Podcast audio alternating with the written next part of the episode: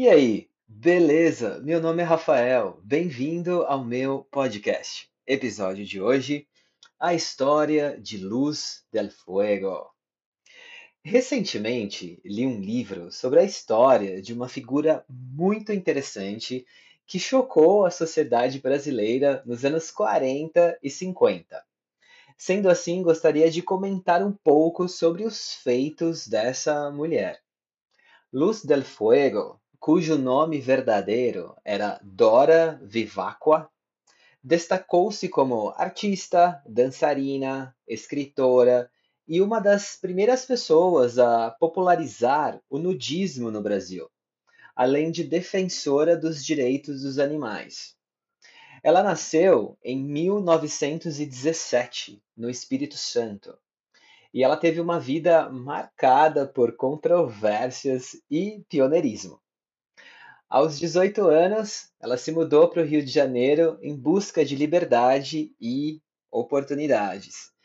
Embora sua família fosse muito rica, eles desejavam que Luz se casasse e tivesse uma vida discreta, como toda aristocrata da época. No entanto, somente quando completou 21 anos é que conseguiu ter mais liberdade e distância da família, já que na época a maioridade no Brasil era aos 21 anos.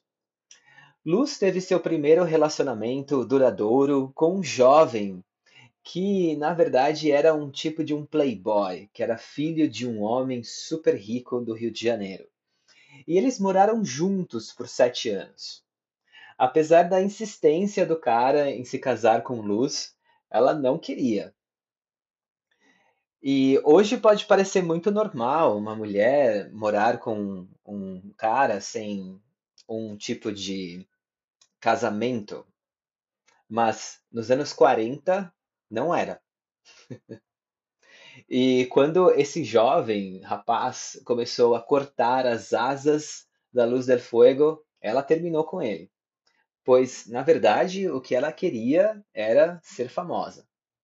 O nome adotado, Luz del Fuego, que é um nome em espanhol, aumentou sua popularidade por ser um nome estrangeiro.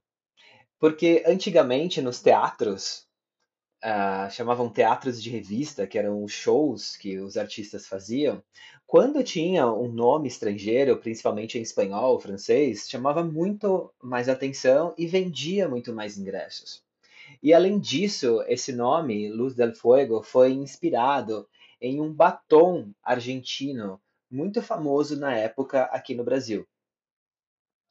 A Luz começou a ganhar destaque como artista de circo e dançarina de modo bem peculiar.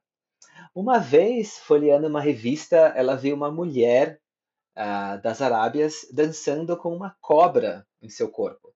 E ela ficou tão fascinada que quis fazer exatamente igual. Na verdade, a Luz não era uma boa dançarina, mas ela era bonita, ousada e sabia o que queria. Seu sonho era ser tão famosa quanto as estrelas de cinema. Luz amava os animais e sempre os resgatava da rua. Sua casa sempre estava repleta deles. Então, ter uma cobra não era nada demais para ela. Luz não precisou de ninguém para treiná-la com as cobras. Ela mesma treinou sozinha em sua casa. Mal sabiam as pessoas que era bem difícil dançar com uma cobra, pois uh, muitas delas tinham mais de 16 quilos então, imagina você dançar com uma cobra enrolada em seu corpo, suportando tanto peso e ainda fazendo movimentos leves e bonitos.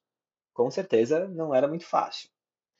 Ao longo da sua carreira como dançarina, Luz teve várias cobras de vários tamanhos e tipos, mas ela nunca foi picada por nenhuma delas. Além do fato inusitado de dançar com as cobras, ela dançava de biquíni. Só que era um biquíni bem pequeno, tipo os brasileiros. Só que nos anos 40 e 50, definitivamente não era comum usar esse tipo de biquíni. Luz começou a explodir como dançarina nos teatros do Rio de Janeiro, Ela nunca usava seu nome real. Ela sempre usava o seu apelido, Luz del Fuego, pois sua família não permitia que a mídia soubesse seu sobrenome. Os seus parentes, uma boa parte deles, eram políticos e figuras importantes no Brasil. E algo muito triste aconteceu na vida de Luz del Fuego por causa da, de uma parte de sua família. Ela teve duas internações em dois hospícios diferentes. A primeira foi a sua irmã com seu cunhado, que a internaram, pois o cunhado estava tentando gracinhas com Luz, ou seja, estava tentando ter uma relação sexual à força com ela. E quando ela contou à sua irmã, mesmo a irmã sabendo que o marido saía com várias outras mulheres, ela não se importou e decidiu, sem consultar o restante da família, colocar a Luz del Fuego, na época somente Dora, no hospício. E a Dora ficou um pouco mais de um mês nesse hospício, até que os outros familiares a resgatassem. Porém, esse tempo fez com que ela perdesse 10 quilos, tomasse remédios desnecessários e sofresse bastante. A segunda vez foi depois de um tempo, quando ela foi internada por um outro irmão que a levou para morar com ele no interior para ver se ela se comportasse melhor morando em uma fazenda, sem contato com a cidade. Mas ela resolveu brincar com um jovem rapaz que trabalhava na fazenda. Ela tirou a roupa na frente dele, ela pegou uma cobra que era dela e ela colocou a cobra em seu corpo e começou a dançar para esse rapaz. Ele ficou desesperado, sem reação, saiu correndo e contou tudo para o irmão dela. Esse irmão simplesmente a internou como louca no hospício. Um outro membro da família a retirou do hospício depois de alguns dias. Quando Luz atingiu a sua maioridade, ela nunca mais teve esses problemas com sua família. Ela achava que uma boa parte da família apenas queria a sua parte da herança. Então, por isso que eles tentavam interná-la de qualquer forma. Na sociedade brasileira da época, era muito comum mulheres solteiras serem acusadas de loucas e levadas aos hospícios, mas na verdade elas não eram. Apenas a família queria parte da herança dessas mulheres. Isso é horrível, um absurdo, mas aconteceu e muito. E acredito que não só no Brasil. Bom, logo Luz começou a fazer shows por todo o Brasil, em lugares inusitados. Uma vez, ela fez um show em uma comunidade indígena no norte do país e ganhou como pagamento algumas frutas e dois filhotes de jacaré. Outra vez, ela fez uma apresentação em um garimpo no norte do Brasil e, como pagamento, ela saiu com um, saco cheio de pedras preciosas. A mídia vendia muitas revistas de fofoca por causa dela. Por, por, causa de seus namorados e por causa de suas concorrentes também, que eram outras dançarinas, mas nenhuma dançava de biquíni com uma cobra. Muitas vezes, ela também contribuía para que sua fama aumentasse ainda mais. Uma vez ela pagou a um homem que tinha um carrinho de sorvete para levá-la sem roupa em cima do carrinho por toda a praia de Copacabana. Imagina acontecer isso nos anos 40. Nas festas de carnaval, ela já apareceu de biquíni, com suas cobras enroladas no corpo, que era o seu clássico. Mas uma vez ela estar com as cobras no palco, outra vez estar com as cobras no público. As pessoas se assustavam e muito. Todas ficavam com medo de se aproximar dela. Um caso mais emblemático foi ela vestida de noiva, com um vestido transparente. Quando a luz chegou na porta da entrada da festa, ela pegou uma arma que estava guardada embaixo do vestido e deu vários tiros para o alto.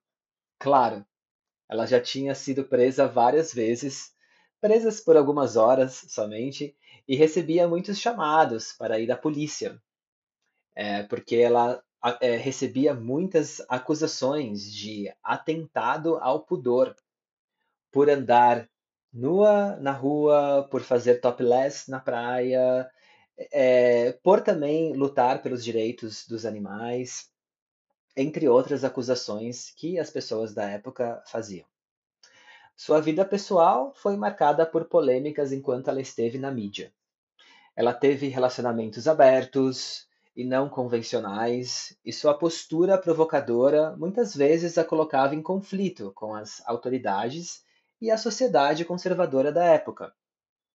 Depois de alguns anos de fama, ela decidiu que estava na hora de embarcar por uma outra aventura. Na metade dos anos 50, ela decidiu abrir um clube naturalista brasileiro em uma ilha. Na verdade, foi um dos primeiros clubes que o Brasil já teve de nudismo. A Luz del Fuego sempre gostou de andar sem roupa, ela se sentia bem assim e queria promover o nudismo no Brasil. Ela fundou uma comunidade nudista na Ilha do Sol, próximo à cidade de Angra dos Reis, onde ela pregava uma vida em harmonia com a natureza e a liberação dos padrões sociais conservadores. Luz acreditava que a nudez era uma forma de expressão da liberdade pessoal e um retorno às raízes naturais da humanidade. Ela transformou sua casa da Ilha do Sol em um refúgio para aqueles que queriam compartilhar suas ideias sobre nudismo, naturismo e respeito aos animais também, porque tinha muitos animais na ilha. A comunidade da Ilha do Sol cresceu muito ao longo dos anos, atraindo pessoas interessadas em experimentar esse estilo de vida mais livre e em contato com a natureza. Tinha muitas festas de carnaval na ilha, mas também tinham coisas do dia a dia, como atividades de banho de sol, práticas de yoga, natação e outras atividades ao ar livre todas realizadas sem roupa. As festas do carnaval somente tinha uma máscara no rosto das pessoas, mas todas tinham que estar sem roupas.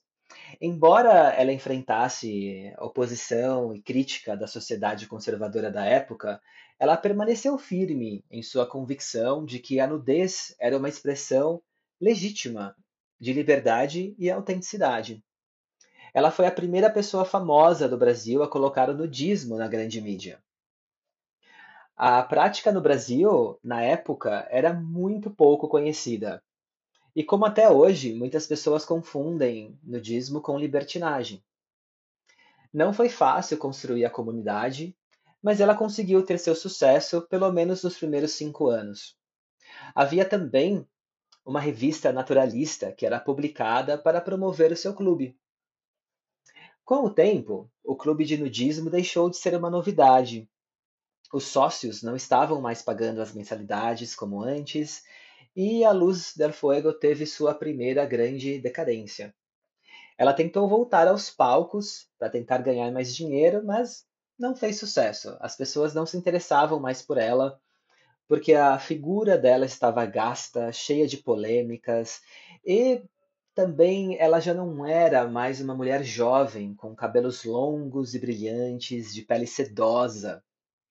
Com o excesso de sol, a luz envelheceu muito rápido. Seu cabelo já não era brilhante, era bem seco. E o seu corpo já era mais de uma senhora. E para uma pessoa que vivia de aparência, ela não tinha mais como ah, continuar desfilando de biquíni, dançando com as cobras, porque as pessoas não tinham mais interesse. E mesmo ela tendo feito algumas plásticas no rosto, nos seios, mas mesmo assim, infelizmente, ela não conseguiu mais sucesso na mídia. Porém, ela não se importou muito, na verdade. Se os amantes ricos não a queriam mais, por ela já não ser mais jovem, os pescadores a queriam e muito.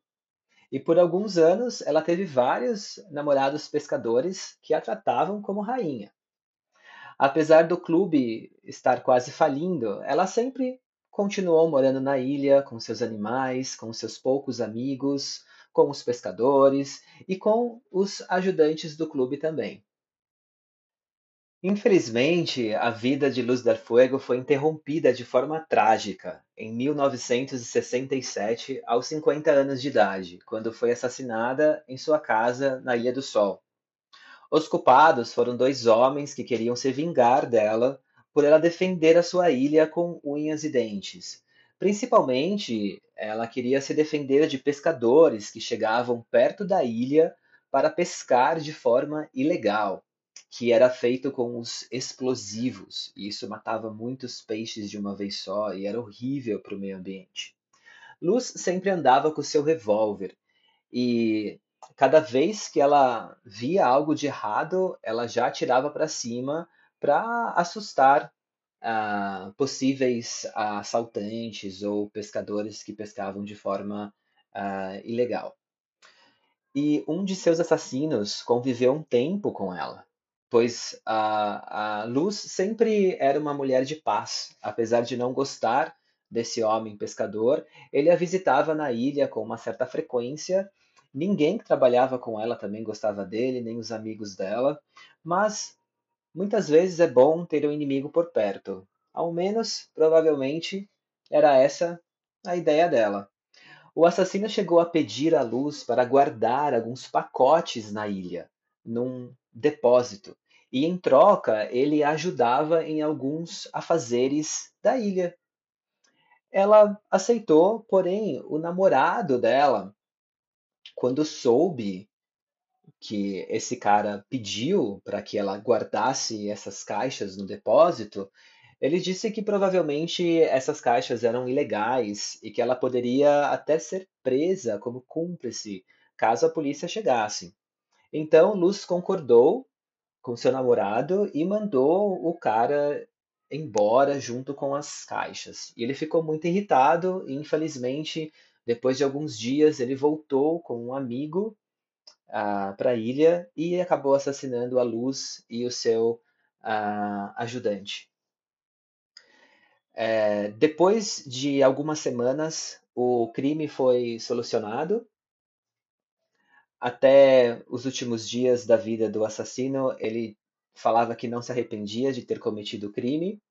E o outro, que foi o cúmplice, se tornou evangélico na prisão e diz que se arrepende profundamente. O legado da Luz del Fuego permanece vivo apesar da sua morte trágica.